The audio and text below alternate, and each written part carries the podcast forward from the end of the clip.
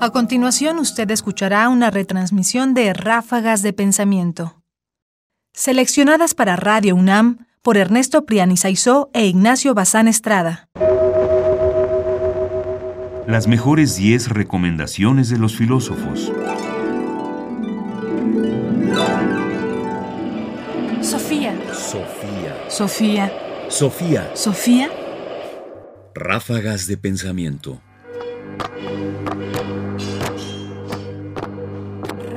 De pensamiento.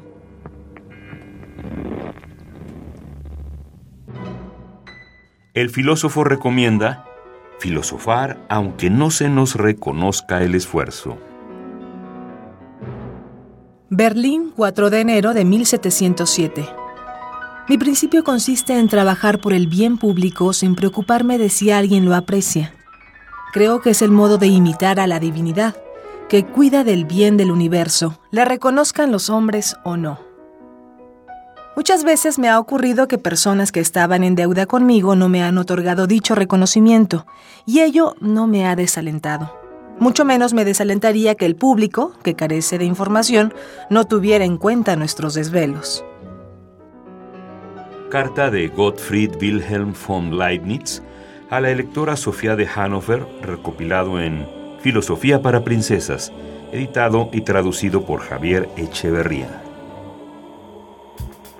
Esto lo escribía en 1707, es decir, hace cerca de 300 años, Leibniz, tratando de fijar que su labor como filósofo nada tiene que ver con el aprecio de los demás. Trasladada justamente al inicio del siglo XXI, 300 años después, la máxima sigue siendo la misma. No nos deberíamos preocupar porque alguien aprecie lo que hacemos. Porque si eso esperáramos los filósofos, hace mucho que estaríamos desalentados, porque nadie se daría cuenta de nuestros desvelos. El problema, sin embargo, es que quizás entonces la valoración del filósofo era mayor que la que tiene hoy.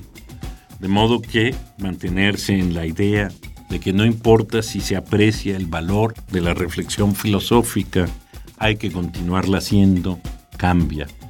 Si antes era un acto para dejar claro que la filosofía no se hacía de cara al público, hoy, que algunos ya la hacen de cara al público, significa, por supuesto, renunciar a eso y mantener la filosofía en los carriles de la poca fama y del poco aprecio.